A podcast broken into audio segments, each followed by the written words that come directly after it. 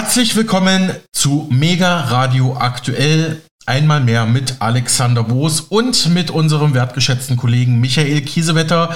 Wir schauen heute wieder auf die Lage in Deutschland und der Welt. Grüß dich, Micha. Hallo, Alex.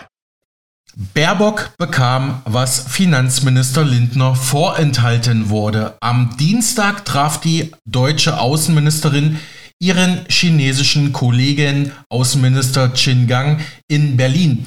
Lindner war ja zuvor von Peking ausgeladen worden, wie wir gestern in der Sendung hatten.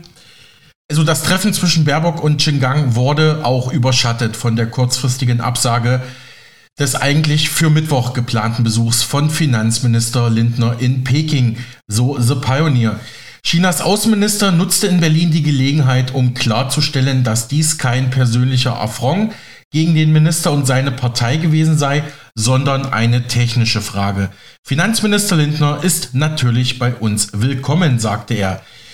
Nach den gängigen Vorstellungen des China-Klischees dürfte die Wagenkolonne eine Ecke vor dem Auswärtigen Amt am Werderschen Markt an diesem Maimittag gar nicht stehen und warten.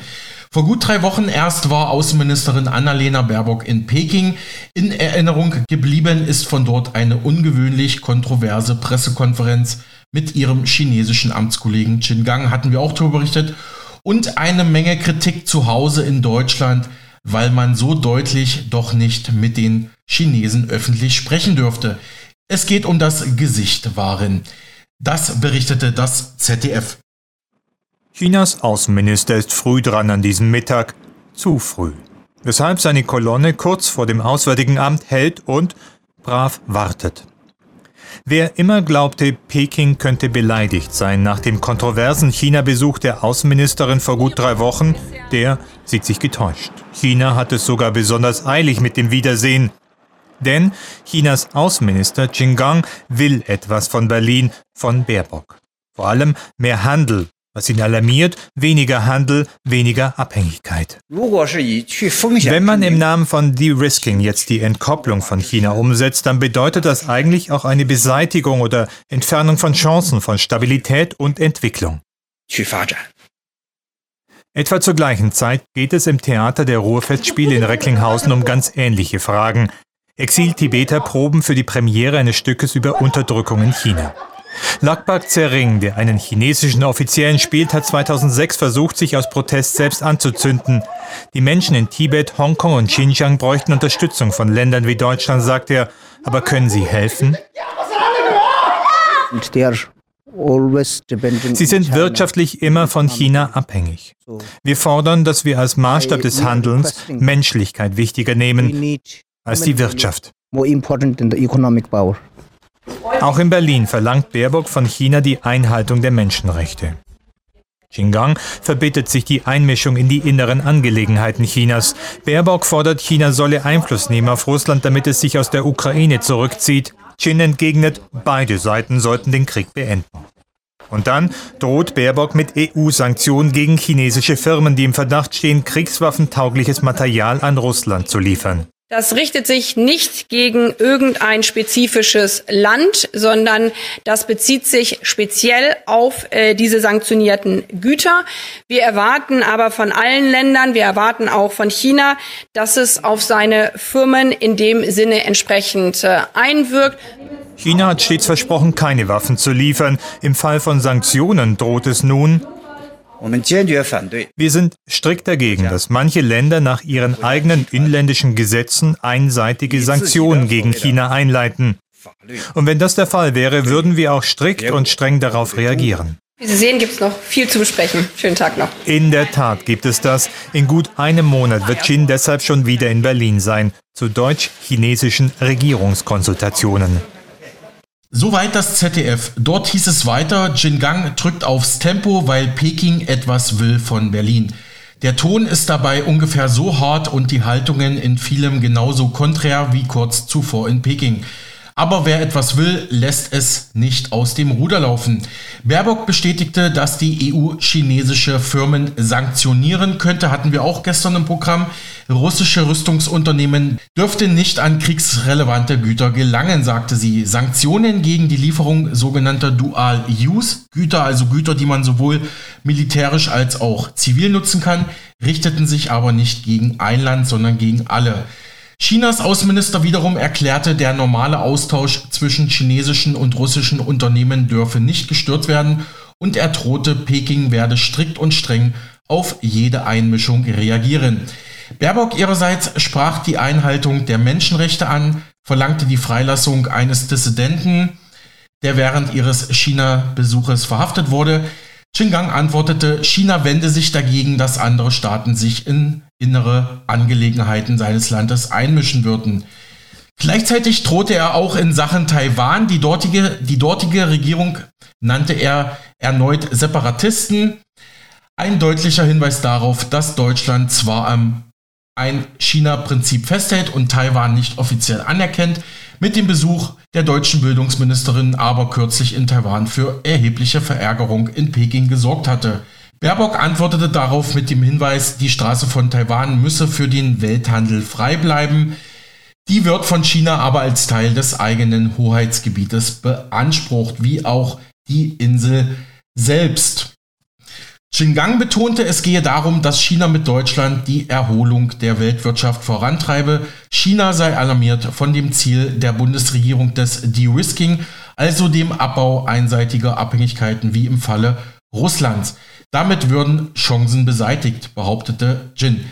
Den Begriff strategische Autonomie findet Peking ebenfalls klasse, weil er bedeutet, dass Europa abrückt von den USA. Frankreichs Präsident Emmanuel Macron wünscht sich das schon lange, aber Bundeskanzler Olaf Scholz hat dem gerade eine Absage erteilt. Okay, aber lass uns gleich mal in Deutschland bleiben. Dort fand ja gestern der lang erwartete Bund-Länder-Gipfel in Sachen Migration und Flüchtlingspolitik statt. Fast könnte man meinen, der Streit in der deutschen Flüchtlingspolitik reduziert sich auf einen Streit ums Geld, so die Tagesschau. Der Bund auf der einen Seite, Länder und Kommunen auf der anderen, so stellten sich die Fronten vor dem Flüchtlingsgipfel am gestrigen Mittwoch dar. Die Länder gingen geschlossen in die Gespräche am Mittwoch und einigten sich auf ein gemeinsames Papier. Seit Wochen fordern Länder, Landkreise und Kommunen mehr finanzielle Unterstützung von Seiten des Bundes für die Unterbringung, Versorgung und Integration der Geflüchteten und je näher das Spitzentreffen mit dem Kanzler rückte, desto lauter und schärfer wurde der Ton. Auch Kommunen und Städte hatten sich schon gegenüber Bund und Land beschwert dass der Bund mit Verweis auf Milliardenzahlungen schon frühzeitig mauerte und wenig Hoffnung weckte, bei den gestrigen Gesprächen das Portemonnaie erneut zu öffnen, dürfte sicherlich zum allgemeinen Verdruss auf Länderseite beigetragen haben. Eine falsche Rechnung warfen die Länder dem Bund vor. Der Bund ging mit dieser Position in die gestrigen Verhandlungen. Er will den Bundesländern in diesem Punkt kein zusätzliches Geld geben. Und die Länder haben diese Position die 16 Bundesländer gehen mit abgestimmten konkreten Forderungen in den Flüchtlingsgipfel mit dem Bund. Dieses umfasst demnach unter anderem die Forderung, dass sich die Zahlungen des Bundes an der Zahl der aufgenommenen Menschen orientieren. Es bedarf eines Finanzierungsmodells, das der Höhe nach angemessen ist und sich verändernden Flüchtlingszahlen anpasst, genannt atmendes System. So heißt es in dem Papier der Länder. Die Länder verlangen demnach die vollständige Kostenerstattung für Unterkunft und Heizung für Geflüchtete sowie eine allgemeine monatliche Pro-Kopf-Pauschale für die Unterbringung und Versorgung nach dem Asylwerber Leistungsgesetz. Außerdem wollten die Ministerpräsidenten bei den Bund-Länder-Beratungen am Mittwoch eine verlässliche Lösung für Integrationskosten sowie die Kosten für unbegleitete Flüchtlinge. In dem Papier wird ausdrücklich auf die Überforderung vieler Kommunen hingewiesen. Das Problem, maßgebliche Entscheidungen rund um das Thema Migration liegen beim Bund, die Unterbringung vor Ort organisieren aber die Kommunen. Nach den Worten von Niedersachsens Ministerpräsident Stefan Weil sehen sich die Länder in der aktuellen Debatte vorrangig als deren Interessenvertreter. Die Länder seien hier in erster Linie nicht aus Eigeninteresse unterwegs, sondern sehen sich in erster Linie als Sachwalter für die Kommunen. Das sagte der SPD-Politiker am Montagabend im ZDF und so berichtete das ARD Fernsehen über das laufende Treffen meisten Kosten entstehen also durch Geflüchtete aus der Ukraine, von denen der Bund 90 Prozent übernimmt. Warum kommen die Länder mit dem Geld für die übrigen Geflüchteten nicht klar? Ja, die Länder und Kommunen haben nochmal deutlich gemacht, dass die hohen Kosten und dafür, wofür sie Geld benötigen, vor allem, die, vor allem bei der Unterbringung und bei der Versorgung der Geflüchteten entstehen. Und dafür wollen sie neue Möglichkeiten und neue Gelder haben. Denn die Unterkünfte, die zum Beispiel naheliegend waren, die sind alle jetzt mittlerweile belegt und andere Möglichkeiten, wie zum Beispiel ähm, das Erstellen von Containerdörfern, sind ziemlich teuer. Und deswegen sagen sie, die Pauschalbeträge, die der Bund zur Verfügung stellt, die wollen sie nicht mehr, sondern sie Sie wollen tatsächlich einen, wie man so schön sagt, atmenden Deckel, der sich an den reellen Zahlen der Geflüchteten ähm, ja, ähm, bezieht, die dann zu Ihnen kommen. Heute soll eine Lösung ausgelotet werden. Wie wird der Tag ablaufen? Mittlerweile seit 10.30 Uhr sitzen die Ministerpräsidentinnen und Ministerpräsidenten hier im Bundesrat zusammen für eine Vorbesprechung. Schon um 8.30 Uhr haben sich die Länder, die A- und die B-Länder, für Vorbesprechungen getroffen. Dort möchte man sich nochmal auf eine gemeinsame Linie einigen, um dann um 14 Uhr rüberzufahren ins Kanzleramt und dort die Verhandlungen, dort beginnen dann die Verhandlungen mit Bundeskanzler Scholz. Aber auch Bayerns Ministerpräsident Söder hat nochmal gesagt, hat nochmal klar auf den Bund abgezielt und hat gesagt, der Bund muss sich bewegen, sonst droht sogar die gute Zusammenarbeit zwischen Bund und Ländern. Vielen Dank, Max Kell in Berlin.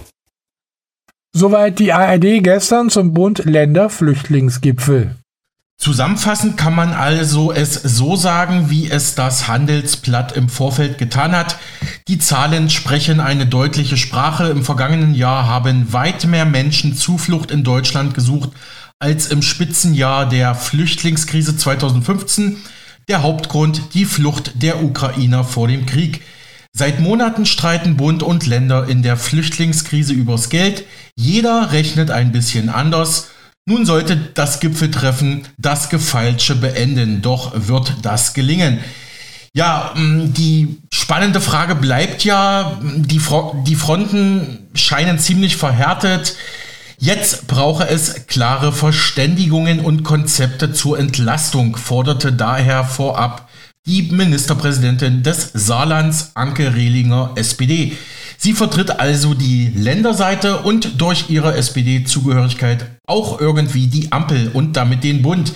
Dem Deutschlandfunk sagte sie am gestrigen Mittwochvormittag vor Beginn des Gipfels, augenscheinlich reiche das Geld bei den Ländern und Kommunen trotz tatkräftiger Zuschüsse aus dem Bund immer noch nicht, um Flüchtlinge ausreichend unterzubringen und zu versorgen.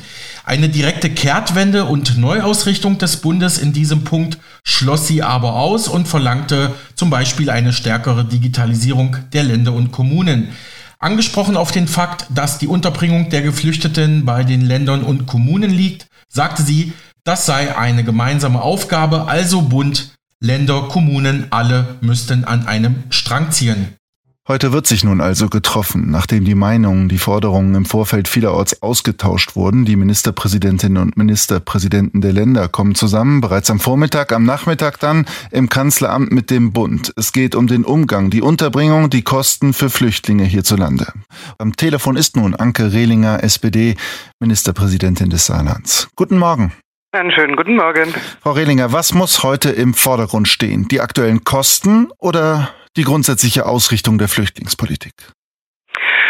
Na, wir brauchen schon äh, ein schnelles Signal, was das Thema Finanzen angeht, aber wir äh, sind natürlich auch gesprächsbereit und sehen ja auch noch Möglichkeiten in der grundsätzlichen Ausrichtung beziehungsweise vor allem auch in der grundsätzlichen Ausübung ähm, Dinge zu verändern. Also eigentlich muss beides auf der Tagesordnung stehen. Aber ist das nicht viel zu viel? Nein, ich denke nicht. Es sind äh, viele Punkte, die jetzt auch nicht ganz neu sind. Ähm, ich glaube, dass es aber jetzt auch klare Verständigungen braucht und äh, auf das, was man sich dann letztendlich auch verständigt hat, muss auch gemacht werden. Äh, und das Thema Finanzen, dazu liegen nun wirklich alle Zahlen auf dem Tisch. Die Belastungen sind extrem hoch in den Kommunen, in den Ländern. Mhm. Natürlich hat der Bund auch schon richtig viel Geld gegeben, aber am Ende des Tages reicht es eben im Moment noch nicht aus. Und deshalb werden wir uns darüber verständigen müssen, wie wir diese Belastungen gerecht verteilen. Mhm. Lassen Sie uns gleich separat über die jeweiligen Punkte dann äh, sprechen. Aber wenn Sie sagen, da gibt es schon viel im Vorfeld, wir reden ja hier schon, wenn ich Christian Lindner glauben darf, auch anderen Äußerungen, um eine ja, Art Zeitenwende in der Flüchtlingspolitik, also um eine grundsätzliche Neuausrichtung. Schürt das nicht Erwartungen an ein Treffen heute, die ja gar nicht erfüllt werden können? Und es ist vor allem auch vielleicht das falsche Gremium. Nein, ich, ich glaube auch gar nicht, dass wir dort über eine grundsätzliche Neuausrichtung äh, sprechen, sondern es geht um das, was man schon vielleicht mal miteinander vereinbart hat, noch konsequenter, noch besser, auch technisch besser aufgestellt umzusetzen. Ähm, neu wäre sozusagen, dass man das jetzt konsequent angeht, aber es wird äh, keine Kehrtwende geben. Mhm. Das heißt, was muss stehen am Ende dieses Tages oder vielleicht in den frühen Morgenstunden morgen? Naja, ich glaube, wir brauchen tatsächlich eine Vereinbarung, wie wir äh, finanziell kurzfristig ähm, Entlastung bekommen äh, können. Aber gleichzeitig brauchen wir, wie gesagt, auch ein paar Verfahrensverabredungen, wie wir Migration begrenzen können, wie wir dann tatsächlich auch ähm, in der Lage sind, äh, mit äh, Flüchtlingen äh, auch umzugehen, was wir uns zutrauen, wie wir das integriert bekommen und natürlich auch die Frage bei denjenigen, die einfach rechtlich betrachtet gar kein Bleiberecht haben, äh, wie wir es dann tatsächlich auch schaffen, dort konsequenter zurückzuführen. Das ist schon Rechtslage, das ist also auch gar keine Kehrtwende. Mhm. Das heißt, also es geht, wenn wir jetzt mal auf die einzelnen Punkte schauen, den Ländern sehr geschlossen um mehr Geld vom Bund. Christian Lindner, der Bundesfinanzminister, der stellt sich ja auf den Standpunkt, dass der Bund schon genug gibt. Er sagte gestern Abend im Heute-Journal. Etwa 16 Milliarden Euro wendet der Bund auf im Bereich der Migration. Wir haben bei den Geflüchteten aus der Ukraine als Bund komplett äh, jetzt den Lebensunterhalt in die Finanzierung des Bundes übernommen, das sogenannte äh, Bürgergeld. Es kann keine Rede davon sein, dass der Bund andere staatliche Ebenen allein lässt. Soweit Christian Lindner gestern Abend. Die Flüchtlingsfinanzierung, Frau Rehlinger, das ist ja eigentlich auch originäre Länderaufgabe. Wieso soll der Bund dann jetzt mehr geben? Naja, es stellt auch niemand in Abrede, dass der Bund äh, sich wirklich schon stark engagiert hat und ähm, äh, das ist auch gut und das ist auch richtig so, denn es ist wirklich eine gemeinsame Aufgabe und ich muss auch sagen, sie ist bislang auch deshalb so gut gelungen, äh, auch ein Stück weit in Abgrenzung zu 2015, 16, weil es eben keinen großen mega parteipolitischen Streit darüber gegeben hat. Und ich finde, äh, in diesem Fahrwasser sollten wir uns auch weiterhin bewegen. Aber also Christian dem, Lindner hat Sie auf Ihrer Seite. Nein, neben, mein zweiter Satz kommt gleich, neben dem, dass der Bund viel gegeben hat und dass das auch niemand in Abrede stellt, ist aber genauso wahr, dass es nicht genug ist. Weder das, was momentan die Länder in der Lage sind zu finanzieren, noch die Kommunen, noch der Bund. Und deshalb werden wir gemeinsam darüber beraten müssen, wie wir für mehr Finanzmittel sorgen. Denn am Ende soll das ja auch gelingen. Und ähm, äh, das ist äh, ohne mehr Geld nicht möglich. Und ich erwarte da auch ein Stück weit auch von dem Bundesfinanzminister, äh, dass er äh, auch als Ermöglichungsminister in einer schwierigen Phase auftritt. Äh, wenn das, was man gegeben hat, nicht ausreicht, wird man darüber reden müssen, wie man mehr zusammenbekommt. Und ein Stück weit ist äh, natürlich das ganze Thema, wie können wir Migration begrenzen, wie können wir es steuern, was verhandeln wir mit weiteren EU-Staaten und, und, und. Nun schlicht keine Frage der Länder, sondern wir sind quasi erst am Ende der Kette mit dem konfrontiert, was äh, vorne dran nicht richtig gelungen ist. Und deshalb braucht es dazu sicherlich auch eine ganze Reihe von Verabredungen. Mhm. Ermöglichkeitsminister, das könnte jetzt eine Wortschöpfung sein, die Christian Lindner selber auch in den Mund nehmen würde. Vielleicht, er sprach aber gestern eher davon, dass er eine Art Verteidigungsminister der Staatsfinanzen sei und sagte dann eben auch, äh, mehr Geld, ich fasse das jetzt mal zusammen, äh, gibt es nicht. Sehen Sie denn Anzeichen, wo es dann doch auch von Seiten des Bundes mehr Geld geben könnte? Ich verstehe natürlich ähm, den Bund. Der Bund befindet sich gerade aktuell mitten in Haushaltsverhandlungen äh, und alles, was man jetzt möglicherweise nochmal in Aussicht stellt, äh, belastet sozusagen auch die Beratungen und mal auch aus praktischer Erfahrung gesprochen, wer, wenn nicht ich, könnte das gut verstehen, ich sozusagen im Saarland mit unserer Finanzsituation. Es ändert aber nichts. Wir müssen Wichtiges dann an der Stelle auch von Unwichtigem trennen und diese Frage ist eine extrem wichtige Frage und ähm, äh, da muss einfach auch Bewegung äh, auch in diese Debatte der Finanzen kommen. Aber umgekehrt natürlich auch von, von Länderseite äh, muss man feststellen, dass der Grad der Digitalisierung in den Ausländerbehörden nicht gut ist und äh, dass ähm, wir dort schneller äh, werden könnten und deshalb auch Rückführungen möglicherweise auch schneller funktionieren könnten. Also es geht gar nicht nur zu sagen, äh, gib uns, wir machen damit, was wir wollen, sondern wir brauchen einen gemeinsamen Ansatz und ich bin immer noch sehr optimistisch, dass das letztendlich auch gelingen kann. Frau Redinger, als Ministerpräsidentin des Saarlands wissen Sie auch um die Bedeutung von offenen Grenzen. Ähm, die Rhetorik ist jetzt aber dann doch eine andere. Sie haben zwar selber gerade eingangs gesagt, dass das alles im Grunde genommen alte Forderungen sind. Dennoch, die anderen Parteien sprechen schon auch von einer Neuausrichtung in der Migrationspolitik. Braucht es die denn jetzt wirklich? Na, ich ich sehe äh, vor allem ein, ein konsequenteres äh, Vorgehen äh, in der Migrationspolitik und das ist auch, auch richtig, immer dann, wenn man an seine Grenzen stößt und damit sind ja nicht nur finanzielle äh, gemeint, dann ähm, äh, sollte man natürlich noch mal ein Stück weit konsequenter vorgehen, als das in der Vergangenheit vielleicht der Fall äh, gewesen äh, ist. Und ähm, äh, die Durchsetzung äh, von, von, von Dublin-Abkommen ähm, ist keine Neuausrichtung, aber sie steht schon ganz lange auf der Tagesordnung. Und sie ist ja auch richtig dem Gedanken nach. Und ähm, dass wir uns noch mal angucken, wie ähm, Asylverfahren an den Außengrenzen äh, durchgeführt werden können, gehört dann genauso mit äh, dazu. Und dass natürlich eine Debatte entsteht, äh, bezogen auf Staaten, die als EU-Beitrittsstaaten gelten, ähm, halte ich jetzt auch nicht für inhuman, sondern also, Georgien, und Moldau als sichere Herkunftsländer einzustufen beispielsweise. Ja, ist das es sind, richtig? Es sind Beitrittskandidaten und damit müssen ohnehin eine ganze Reihe von äh, Vorbedingungen erfüllt sein und, und erfüllt werden. Äh, und ähm, äh, dann finde ich, ist es auch sachgerecht, dort auch diesen nächsten Schritt zu gehen. Und es ist auch richtig, konsequenter die Frage der Rückführungsabkommen nochmal anzugehen. Also ich sehe nicht die große Neuausrichtung, sondern ich sehe vor allem große Konsequenz und das würde uns sicherlich auch schon ein Stück weiterhelfen. Soweit die saarländische Ministerpräsidentin Anke Rehlinger von der SPD im Deutschlandfunk am gestrigen Mittwoch zum Bund-Ländergipfel in Sachen Migration und Flüchtlingspolitik. Ja, das war jetzt natürlich eine Politikerin der SPD und damit indirekt auch der Ampel-Bundesregierung. Doch was sagt eigentlich die Opposition? Schon vor dem Gipfel hatte sich linken Parteichef Dietmar Bartsch lautstark ebenfalls im Deutschlandfunk zu Wort gemeldet und dabei vor allem Pläne von Bundesinnenministerin Nancy Faeser von der SPD kritisiert, die ihre Asylpolitik und die Abschottung Europas vor Migranten verstärken will. Dies sei nicht die Lösung, sagte Bartsch, helfen könne nur die Bekämpfung von Fluchtursachen, betonte der linken Politiker mit Blick auf die deutsche und europäische Außenwirtschafts- und Entwicklungspolitik. SPD-Innenministerin Faeser warf er dabei den Seehofer-Weg vor. Die Bundesinnenministerin will jetzt vorlegen eine Verschärfung der Asylverfahren der Asylpolitik. Folgendes könnte dazu gehören. Bereits an den Außengrenzen soll es Schnellverfahren für Asylsuchende geben, ebenso Haftzentren für abgelehnte Asylbewerber, verkürzte Einspruchsfristen und schnellere Abschiebungen, wie das immer in der Praxis auch gehen soll.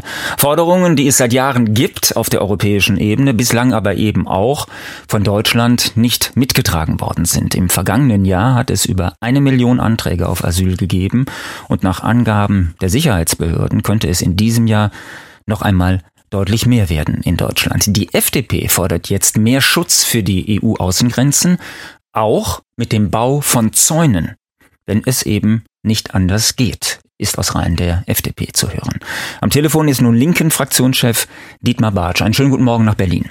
Guten Morgen, ich grüße Sie. Herr Bartsch, Zäune, das ist bestimmt auch Ihr Thema. Wie hoch darf dieser sein? Also äh, ich kann die Ironie der Frage vielleicht äh, gerade noch so akzeptieren, aber ehrlich gesagt, Zäune retten überhaupt nichts. Also als jemand, der aus einem Land kommt, das Mauern gebaut ist, äh, kann ich da nur wirklich äh, auf den alten Isaac Newton verweisen, der immer gesagt hat, die Menschen bauen viel zu viele Mauern und zu wenig Brücken. Und ich bin der Auffassung, dass das eine Scheindiskussion ist. Wir müssen die Probleme in anderer Weise anpacken und deshalb ist alles, was da jetzt im Vorfeld des Migrationsgipfels auch gesprochen wird, äh, das ist schon einigermaßen kurios für mich, weil ich wundere mich, äh, die Ampel hat äh, diese Krisensituation mindestens seit Monaten, wenn nicht sogar länger verschärft. Und ich war gerade eine Woche in Griechenland und ich sehe, wie das instrumentalisiert wird. In der Türkei im Wahlkampf, in Griechenland im Wahlkampf und Zäune werden Geflüchtete niemals abhalten. Warum hilft das nicht? Es wird nicht helfen, weil man kann die Zäune noch so hoch bauen. Es werden trotzdem mehr Migrantinnen und Migranten kommen und wir verlieren doch völlig unsere Menschlichkeit. Natürlich brauchen wir verbindliche Vereinbarungen über wirklich eine solidarische Verteilung von Flüchtlingen. Aber helfen werden wir nur, wenn wir an die Ursachen gehen. Und das ist eine der schlimmsten Dinge, die ich in Berlin hier erlebe.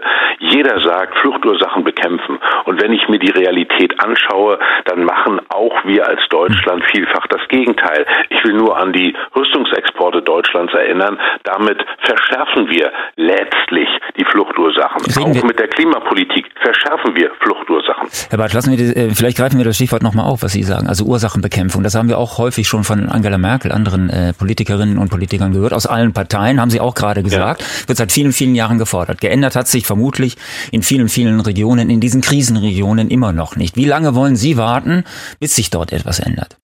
Ich will überhaupt nicht warten. Ich äh, finde richtig, dass Deutschland in der Entwicklungspolitik überhaupt etwas tut, aber insgesamt haben wir dort mindestens eine widersprüchliche Politik. Ich will nochmal den Punkt Rüstungsexporte aufrufen. Wir haben im vergangenen Jahr die zweithöchsten Rüstungsexporte aller Zeiten gehabt. Acht Milliarden. 21 war im Übrigen das höchste Jahr. Das ist doch ein Punkt, wo wir wirklich mal nicht nur neu denken, sondern vor allen Dingen neu handeln. Aber die gehen doch nicht alle in, Krise, in Krisenregionen. Die gehen aber auch in Krisenregionen und niemand weiß doch, wo Waffenexporte hingehen. Und das ist ehrlich gesagt doch nur ein Punkt. Wer denn wirklich glaubt, dass Asylrechtsverschärfungen der EU in irgendeiner Weise helfen, nein, sie vergrößern das Leid an den EU-Außengrenzen. Das ist die Wahrheit. Das sollten sich Menschen mal anschauen. Wir brauchen wirklich eine andere Herangehensweise. Aber jetzt müssen vor allen Dingen die Probleme, die wir in unserem Land haben, die bei den Ländern, vor allen Dingen aber bei den Kommunen liegen, angegangen und gelöst werden. Diese Verzögerungstaktik, die es über Monate gegeben hat, die hat uns dahin gebracht. Jetzt wird von einem Schicksalsgipfel auf einmal gesprochen. Der hätte schon vor Monaten und zwar im Kanzleramt stattfinden Tatsache, müssen. Tatsache ist ja trotzdem, dass immer mehr Flüchtlinge äh, auf dem Weg sind, immer mehr Flüchtlinge kommen, auch immer mehr Flüchtlinge im äh, Mittelmeer ähm, ertrinken. Wenn wir das vielleicht einmal äh, nochmal neu formulieren, von Zäunen sehe ich jetzt einmal ab in der Formulierung. Äh, warum sind Sie gegen höhere Hürden für den illegalen Grenzübertritt nach Europa? Also bin überhaupt gegen einen illegalen Grenzübertritt, sondern ich bin dafür, dass es legale Fluchtwege gibt. Aber wir reden über den illegalen jetzt, das ist ja unser Thema. Ja, und bei den, bei den illegalen Fluchtwegen, also ich will äh, bei dem Thema Flüchtlinge vor allen Dingen mal eins sagen. 1,1 Millionen Ukrainerinnen und Ukrainer sind in unserem Land. Das ist die höchste Zahl. Ansonsten nochmal, wenn Sie sich anschauen, und ich wiederhole das, ich war gerade in Griechenland, was dort an den Grenzen passiert, wie das instrumentalisiert wird. Die Türkei entscheidet, wann sie auf einmal Boote wieder auf griechische Inseln lässt. Das wird doch nicht, glauben Sie, dass da Zäune helfen? Es sind doch im Wesentlichen dort Boote. Ich bin dafür, dass wir ordentliche Verfahren, dass wir aber rechtsstaatliche Verfahren äh, immer wieder, es kann doch keine andere Variante geben und wir müssen doch mal äh, schauen, was ist denn in Deutschland passiert. Im vergangenen Jahr war es so, dass von den Anträgen drei Viertel circa der Asylsuchen wurden als schutzbedürftig anerkannt und dann von dem Rest, der nicht anerkannt worden ist, haben Gerichte nochmal 37 Prozent als rechtswidrig anerkannt. Also äh, nochmal, ich bin für geordnete Verfahren. Aber jetzt, was Frau Faeser macht, zu sagen, also ich nehme den Seehofer Weg, im Gegensatz zu dem, was im Wahlkampf gesagt wurde, auch von den Grünen, das finde ich wirklich verwerflich. Bartsch, ich bin dafür, dass wir offen reden. Und ich bin vor allen Dingen dafür, dass wir endlich in der EU, Deutschland drängt doch bei anderen Dingen, bei Sanktionen setzen wir in Europa alles durch, aber dass wir verbindliche Vereinbarungen über eine solidarische Verteilung von Flüchtlingen, faire Regelungen. Das brauchen wir sagte der Vorsitzende der Partei Die Linke Dietmar Bartsch am vergangenen Montag im Deutschlandfunk. Micha, du hast das nächste Thema. Ja, und wir bleiben in Deutschland und schauen mal wieder auf das Thema Wärmepumpen. Wie jetzt bekannt wurde, will auch der Waffenproduzent Rheinmetall in die Wärmepumpenproduktion einsteigen und dabei ausgerechnet mit dem traditionsreichen Wärmepumpenhersteller Fiesmann enger kooperieren. Wir erinnern uns, ein großer US-Konzern wird Fiesmann ja übernehmen. Der deutsche Rüstungskonzern Rheinmetall will offenbar in das wachsende Geschäft mit Wärmepumpen einsteigen. Wie das Handelsblatt aus Konzernkreisen erfuhr, will das Düsseldorfer DAX-Unternehmen künftig eine Schlüsselkomponente fertigen. Verdichter, auch Kompressoren genannt. Rheinmetall wolle einen führenden deutschen Heizungshersteller mit der Komponente beliefern. Dabei soll es sich ausgerechnet um Mittelständler Fiesmann handeln. Fiesmann sorgt seit vergangener Woche für Schlagzeilen, weil das lukrative Kerngeschäft samt Wärmepumpen in die USA verkauft werden soll. Käufer bei dem 12 Milliarden Euro schweren Deal ist der US-Konzern Carrier. Auffällig ist, dass Rheinmetall sich betont zurückhalten gibt. Zu einer Anfrage der Vivo, also der Wirtschaftswoche, könne man keine Stellungnahme abgeben, teilte ein Sprecher des Konzerns mit. Bekannt sei nur, dass Rheinmetall einen Großauftrag für Kältemittelverdichter im Volumen von 770 Millionen Euro erhalten hat.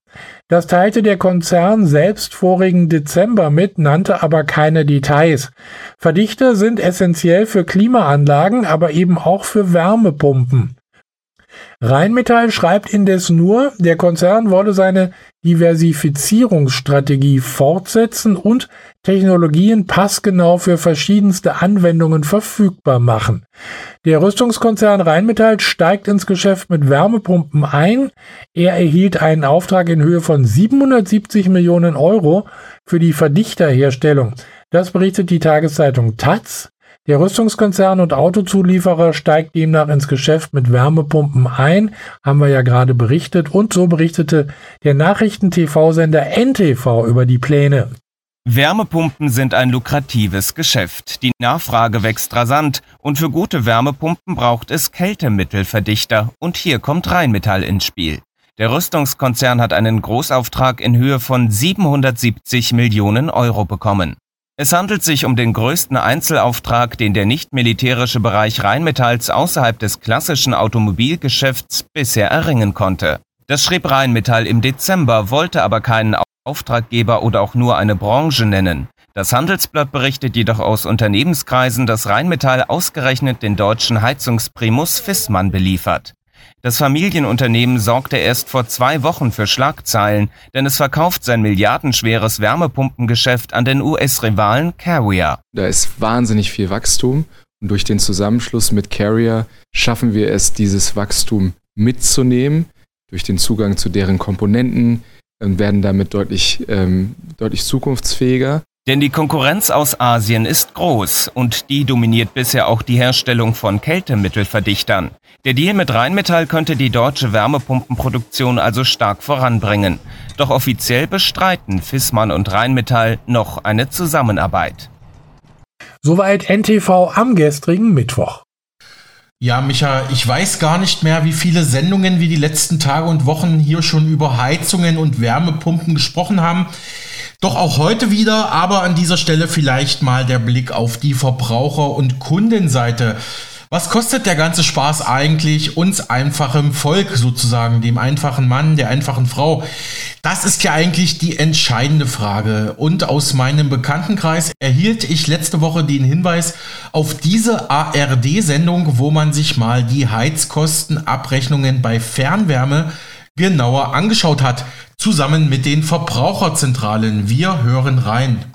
Und das versteckt sich so ganz raffiniert in den Abrechnungen, die einen zur Verzweiflung bringen. Doch nach Wut und Verzweiflung kommt dann der Protest. Viele Kunden und Kundinnen, die wehren sich nämlich jetzt. In diesem Mehrfamilienhaus im rheinischen Monheim wohnt Helmut Kuhnhen. Die Miete für seine 70 Quadratmeter Wohnung 710 Euro warm. Geheizt wird hier mit Fernwärme. Doch der Preis dafür war schon in den letzten Jahren regelrecht explodiert. Für 2020 betrug der Abschlag für Heizung und Warmwasser noch 102 Euro im Monat.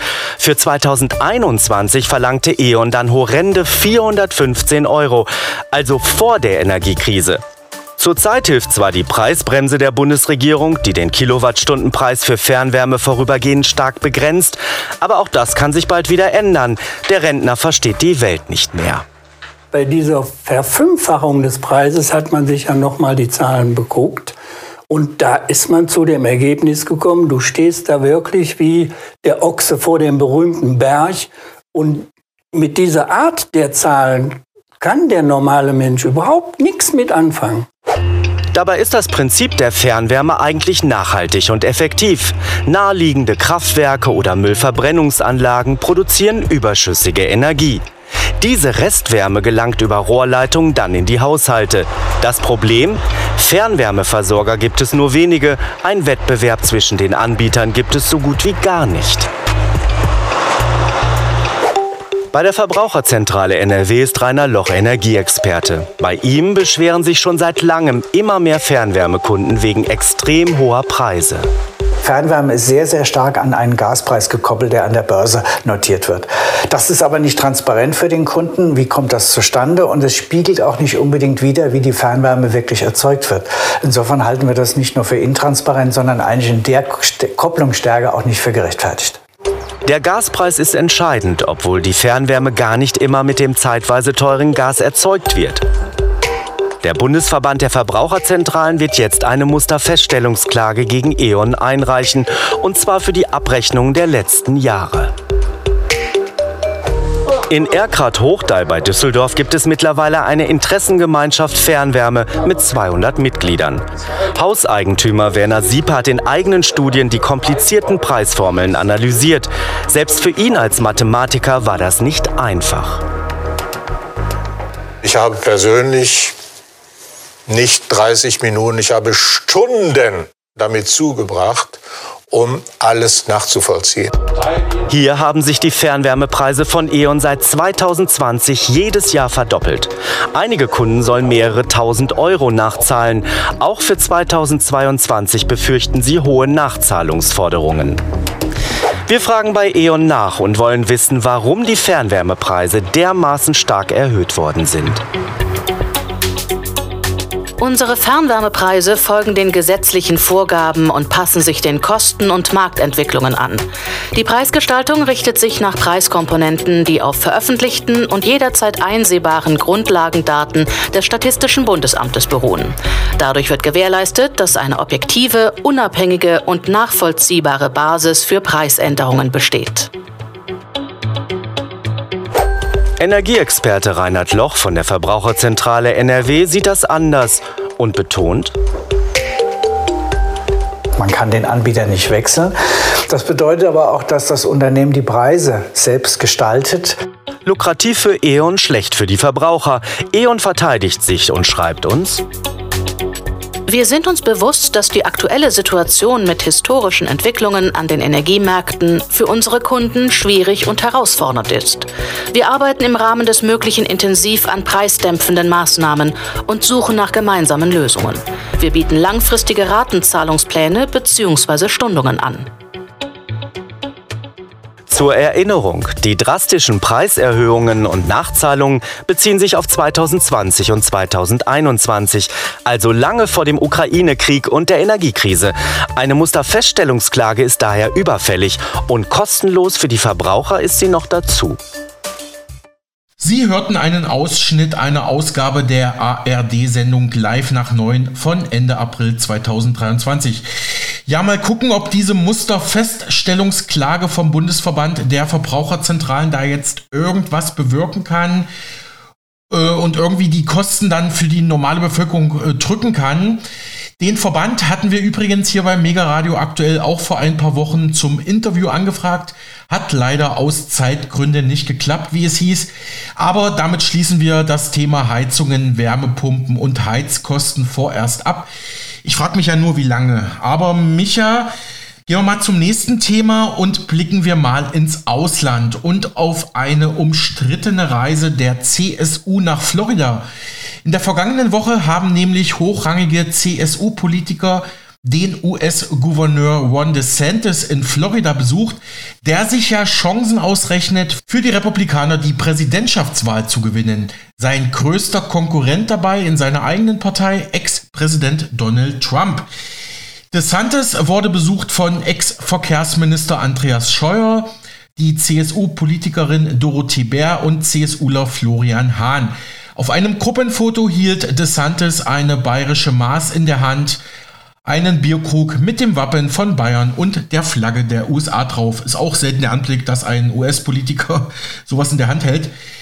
An den zwei Tagen gab es Gespräche mit Gouverneur DeSantis, äh, dem Finanzminister von Florida, vom US-Bundesstaat Florida, Jimmy Petronis, bayerischen Unternehmern und deutschen Bundeswehrsoldaten in Florida. Anschließend twitterte Scheuer den Satz, die starken strategischen und außenpolitischen Einschätzungen des Gouverneurs heben die transatlantische Zusammenarbeit hervor. Ja, und dann hagelte es aber prompt Kritik, vor allem von den Grünen und der SPD, aber sogar aus Teilen der CDU. Eigentlich läuft es ja gerade ziemlich gut für die CSU, berichtete die Weltzeitung. In Wahlumfragen liegen die Christsozialen bei 40 bis 42 Prozent und beim Parteitag in Nürnberg am vergangenen Samstag hatten wir auch berichtet, wurde ja CSU-Chef und Ministerpräsident Markus Söder einstimmig zum Spitzenkandidaten für die Landtagswahl im Oktober in Bayern gewählt. Da wurde auch einstimmig das neue Grundsatzprogramm besprochen, Friede, Freude, Eierkuchen, so sah das zumindest aus, aber diese bayerische Dienstreise nach Florida stört jetzt das Idyll. DeSantis stehe nämlich laut der SPD-Bundestagsfraktionsgeschäftsführerin Katja Maast für den neurechten Kulturkampf. Hat die CSU hier ihr Vorbild gefunden, schrieb sie auf Twitter. Die Union entlarvt, wes Geisteskind sie sind. Rechtsaußen wird umgarnt. Selbst in der Parteispitze der CSU vertrete so mancher die Augen so die Welt weiter, denn eine ganze Reihe der Ansichten des Republikaners DeSantis, der sich noch konservativer gibt als Donald Trump, sind hoch umstritten. Kritiker des Gouverneurs sagen, der führe einen echten Kulturkampf gegen Frauen, gegen Lesben, schwule, transgeschlechtliche Menschen und CSUler Scheuer antwortete darauf und sagte dem Springerblatt, frei gewählte Abgeordnete brauchen keine grüne Gesprächspolizei, wenn sie Kontakte zu ausländischen Politikern pflegen und ausbauen. Er kritisierte auch die linke Erregungskultur. Dass die bayerischen Politiker vor Ort die gesellschaftlichen Vorstellungen von DeSantis nicht immer gut hießen, hatten sie bei dem 45-minütigen Treffen nach Angaben von Teilnehmern angesprochen. Laut der Süddeutschen Zeitung sagte Scheuer, er teile manche Analysen von DeSantis und betonte dabei auch, der Gouverneur von Florida sei der einzige in seiner Partei, der Trump noch stoppen könne. Juan DeSantis ist trotzdem in den Augen vieler ein schwieriger Gesprächspartner, aber der 44-Jährige ist eben auch der Gouverneur in einem Land, das Deutschlands engster Verbündeter ist, der USA. Vor allem aber er gilt als Donald Trumps schärfster innerparteilicher Konkurrent im Rennen um die Präsidentschaftskandidatur der Republikaner, auch wenn er sich für die Wahl 2024 noch nicht offiziell in Stellung gebracht hat. In der CSU denken sie so, schreibt die Welt im besten Fall auch für Deutschland, gewinnt Joe Biden die kommende Präsidentschaftswahl im schlechtesten Donald Trump. Und da kann man ja jetzt schon mal seine Kontakte in Richtung Republikaner ausrichten. Äh, aber apropos Trump, Micha, was macht der denn eigentlich? Ja, nach seinem letzten juristischen Auseinandersetzungen muss der Ex-Präsident wegen eines sexuellen Übergriffs insgesamt rund 4,6 Millionen Euro an Entschädigung und Strafe zahlen. Das entschied jetzt eine geschworenen Jury in New York. Kommentarlos, aber mit einem Lächeln im Gesicht verließ E. Jean Carroll am Nachmittag das Gerichtsgebäude. Die Jury aus sechs Männern und drei Frauen hatte den ehemaligen US-Präsidenten Donald Trump gerade wegen sexuellen Missbrauchs und Verleumdung zu einer Schadensersatzzahlung von 5 Millionen Dollar an Carroll verurteilt. Trumps Anwalt aber versuchte dem Urteil etwas Positives abzugewinnen. Ein seltsames Urteil, es ging um Vergewaltigung, das hat die Jury zurückgewiesen, aber all den anderen Punkten zugestimmt. Carroll hatte behauptet, der Ex-Präsident habe sie Mitte der 90er Jahre in der Umkleidekabine eines Luxuskaufhauses sexuell missbraucht und versucht zu vergewaltigen. Donald Trump, der beim Prozess selbst nicht anwesend, sondern Golf spielt in Schottland und Irland war, hatte das bis zum Schluss bestritten und Carroll immer wieder der Lüge bezichtigt. Ich habe keine Ahnung, wer diese Frau ist. Außerdem sei sie auch nicht sein Typ, hatte er immer wieder gesagt. Der Jury aber kam wohl Zweifel an Trumps Version, als Carolls Anwältin ein Vernehmungsvideo präsentiert, in dem sie wissen wollte, wer die Frau mit ihm auf diesem Foto sei. Soweit das ZDF gestern über das Urteil gegen Trump. Der will sich davon jedoch nicht stoppen lassen und weiter für die Republikaner in den Wahlkampf zur Präsidentschaftswahl 2024 gehen. Dann ja vermutlich gegen Ron DeSantis, wie vorhin gehört. Und was macht die Frau von Trump? Na, die frühere First Lady der USA, Melania Trump, sagte in der Nacht zum Mittwoch, dass sie die Wiederwahlkampagne ihres Ehemannes Donald unterstützen werde. Es sei ihr eine Ehre, zum zweiten Mal dem Lande als First Lady dienen zu können. Wörtlich sagte sie, mein Ehemann hat in seiner ersten Amtszeit hervorragende Erfolge verzeichnet, das Land zu Größe und Wohlstand geführt und er kann das wieder tun. Bislang hatte sie zur neuerlichen Ambition von Donald Trump geschwiegen. Am Tag seiner Verurteilung stärkte sie ihm jetzt demonstrativ den Rücken, freilich ohne das aktuelle Verfahren und die Vergewaltigungsvorwürfe gegen ihren Mann zu erwähnen, so meldete das deutsche Medium The Pioneer. Ja, Micha, vielen, vielen Dank nochmal für deine Teilnahme und Recherchen und ich würde ja noch gerne hier mit einer positiven Meldung rausgehen, aber unser Programm ist pickepacke voll und wir hören ja gleich ein Interview von dir. Von daher muss ich mich jetzt leider von dir verabschieden. Mach's gut, Micha. Alles in Ordnung. Danke, Alex. Bis dann. Tschüss. Und wie versprochen nun unser aktuelles Kulturinterview. Andreas Feininger, er lebte von 1906 bis 1999 gilt als einer der einflussreichsten Fotografen des 20. Jahrhunderts. Als ältester Sohn des berühmten Malers Lionel Feininger in Paris geboren, gehört er zu einer Künstlergeneration, die in der Zeit nach dem Ersten Weltkrieg die Fotografie als künstlerisches Medium für sich entdeckte und eine neue fotografische Sehweise entwickelte. Klarheit, Einfachheit und Organisation sind für ihn die Grundprinzipien seiner Arbeit. Wie kaum ein anderer versteht er es, Bildinhalte mit strengen formalen Kriterien wie Perspektive und Komposition zu verknüpfen. Unser Kollege Michael Kiesewetter hat mit Kurator Fabian Reiferscheid über eine aktuelle Ausstellung in Berlin zu Fotograf Andreas Feininger gesprochen. Wir sprechen jetzt über New York in the 40s. Es geht um eine Ausstellung des Fotografen Andreas Feininger und dazu begrüße ich jetzt den äh, Kurator Fabian Reiferscheid. Hallo, Herr Reiferscheid. Einen wunderschönen guten Tag, Herr Kiesewetter. Hallo. Herr Reiferscheid, wir sprechen über diese Ausstellung, die läuft noch bis zum 28. Mai im Bröhan Museum in Berlin. Was gibt's zu sehen von Andreas Feininger? Ähm, von Andreas Feininger gibt es jede Menge Schwarz-Weiß-Fotografien, äh, wie der Titel schon verrät, aus den 1940er Jahren. Wie der Titel auch verrät, ähm, handelt sich um Fotografien aus New York, seiner zu der Zeit immer noch neuen Heimat, nachdem er aus Europa ähm, ja, geflohen ist. Andreas Feininger, geboren übrigens 1906 und gestorben 1999, gilt ja als einer der einflussreichsten Fotografen des 20. Jahrhunderts. Das ist richtig, ähm, wobei ich immer ähm, ein bisschen vorsichtig bin mit diesen Superlativen, aber ähm, das kann man bestimmt ähm, so sagen, ja. Es liegt gar nicht nur an seinen Fotografien, sondern ähm, also der Mann war ein echtes, ein echter Workaholic. Er hat nicht nur äh, für das Live-Magazin über 400 Bildreportagen angefertigt, sondern auch über 50 Lehrbücher geschrieben, die teilweise heute noch ähm, Standardwerke sind für Fotografen und Fotografinnen. Ähm, insofern eine sehr beeindruckende Biografie ähm, und wir haben so ein ja, im Grunde immer noch das Frühwerk, was wir mit New York zeigen. Und es ist sehr beeindruckend, nicht nur für New York-Fans, sondern ähm, auch auf mediengeschichtlicher Sicht, wie diese Stadt dann durch die Fotografien überhaupt auch nach Europa kommt. Was für uns ja heute selbstverständlich ist, ähm, so eine Skyline kann man heute mit dem Smartphone festhalten. Das ist damals ein Novum und ähm, das ist auch dem der technischen Versiertheit Feiningers zu verdanken, der zum ersten Mal schafft, diese Relationen der Architektur, die ja damals alle Maßstäbe äh, gesprengt hat, ähm, erstmals überhaupt ins Bild zu fassen. Also das ist schon sehr beeindruckend, ja. Immer noch heute. Ja, heute ist es äh, äh, doch ein bisschen anders. Also da wird überall das Handy drauf gehalten, aber das hat ja mit echter Fotografie nun wirklich nichts zu tun.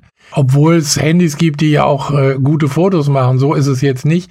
Er hat ja über Jahrzehnte zum Beispiel die Skyline von Manhattan und diese Straßenschluchten, Wolkenkratzer, die Brücken und Hochbahnen äh, fotografiert. Wie ist denn der Unterschied eigentlich, wenn man das äh, zu heute sieht? Ist natürlich immer auch schwer zu vergleichen. Wir müssen darauf achten, was, äh, was auch dazwischen passiert ist. Ähm, vor allem was die, das Medium der Fotografie, wir sprechen ja heute immer noch vom, von dem neuen Medium, aber es ist ja im Grunde das, das, das alte neue Medium, kann man fast sagen. Und als Feininger damit anfängt, gehört das noch ähm, im Grunde so eine rein, äh, wird das noch als rein technische Disziplin gesehen. Ähm, es ist noch lange nicht im, im Kunst, äh, im Kunstsektor äh, etabliert. Und ja, im Unterschied zu heute ähm, muss ich das vorstellen, äh, New York war damals auch noch nicht New York, wie wir es kennen. Also es ist ja eine äh, nicht nur eine, eine äh, ökonomische äh, Metropole, sondern vor allem auch eine kulturelle. Ähm, das war damals noch lange nicht der Fall. Es war mehr so immer noch das äh, Einfallstor in die neue Welt, ähm, starke Wirtschaftsmacht. Aber diese Skyline, die ähm, ist noch nicht so wie kann man sagen, noch, keine Ikone, wie das heute ist. Ne? Für uns ist das mhm. selbstverständlich und alle aufgewachsen, ähm, ohne jemals in New York gewesen zu sein, kenne ich die Skyline von New York natürlich ebenso auswendig seit früher, frühester Kindheit. ähm, Feininger ist dann der Erste, der das schafft, ne? natürlich auch als studierter Architekt, der einen besonderen Blick für natürlich auch hat, dieses urbane Monstrum überhaupt das erste Mal ja auch zusammenzufassen und zu vermitteln in einer Fotografie oder in mehreren Fotografien. Unternimmt er die unmöglichsten Abenteuer, also er steigt auf die höchsten Gebäude, jedes Mal mit dem Equipment ähm, für äh, jedes Wetter ausgestattet. Sein Sohn muss ihm da immer helfen, das hochzuschleppen. ähm, und findet dann die Perspektiven, die das dem Betrachter ähm, vermittelt, um welche Größen es hier, sich hier handelt. Man muss sich vorstellen, das Empire State Building ähm, damals das größte Gebäude der Welt mit 381 Metern. Ähm, das hat alle Vorstellungen gesprengt der damaligen Zeit. Ähm, Henry Ford hat die Sorge geäußert öffentlich, dass ähm, der Bau des Empire State Buildings negative Auswirkungen auf die Erdrotation haben könnte. Okay. So gigantisch äh, war dieses Projekt aus damaliger Zeit. Ja. Und ähm, Einigans Fotos, die äh, vermitteln das noch heute, nicht nur vom Empire State Building, auch äh, diese Brutalität dieser Stadt. Also teilweise sehen die Fotos wenn sie morgens geschossen wurden im Nebel, aus, äh, das sieht aus wie bei Herr der Ringe Mordor im Grunde. Ja. Ähm, etwas, was nicht selbstverständlich war als Bild, das Andreas Feininger im Grunde mit seinen Fotos in die Welt trägt. Da ist er nicht der Einzige, aber aufgrund seiner technischen Versiertheit ähm, hat er unter anderem auch Teleobjektive selbst gebaut, auch Stative, ähm, schafft er das auf eine ganz neue Art und Weise ins Bild zu setzen. Ja, so kann man es vielleicht beschreiben. In der Ausstellung gibt es, äh, ich glaube, rund 90 Schwarz-Weiß-Fotografien zu sehen. Ja, es sind ein bisschen weniger. Ähm, die ganze Serie sind 90. Das ist eine mhm. geschlossene Serie, die wir aus dem Zeppelin-Museum in Friedrichshafen äh, geliehen haben. Wir zeigen ungefähr ähm, 70. Ja. Äh, mehr für mehr war nicht Platz, leider. Okay. Genau. Daran liegt es also, es liegt nicht an den Fotos, sondern am Platzmangel. Ja, genau. leider ja, leider ja. Für wen, für wen ist äh, diese Ausstellung geeignet? Also wer, wer, wer soll angesprochen werden, um sich diese Fotos anzugucken? Äh, natürlich auf den, auf den ersten Blick vor allem New York-Fans. Mhm. Also das ähm, erleben wir auch tatsächlich schon in der Ausstellung. Ähm, das ist unglaublich gut besucht und sind viele ähm, auch ältere äh, Herrschaften, die tatsächlich aus nostalgischen aus Nostalgikgründen sich das anschauen. Mhm. Dazu kommen Fotografie-Experten, die, die noch die, die feine Körnung der äh, frühen selbstentwickelten Schwarz-Weiß-Fotos zu schätzen wissen.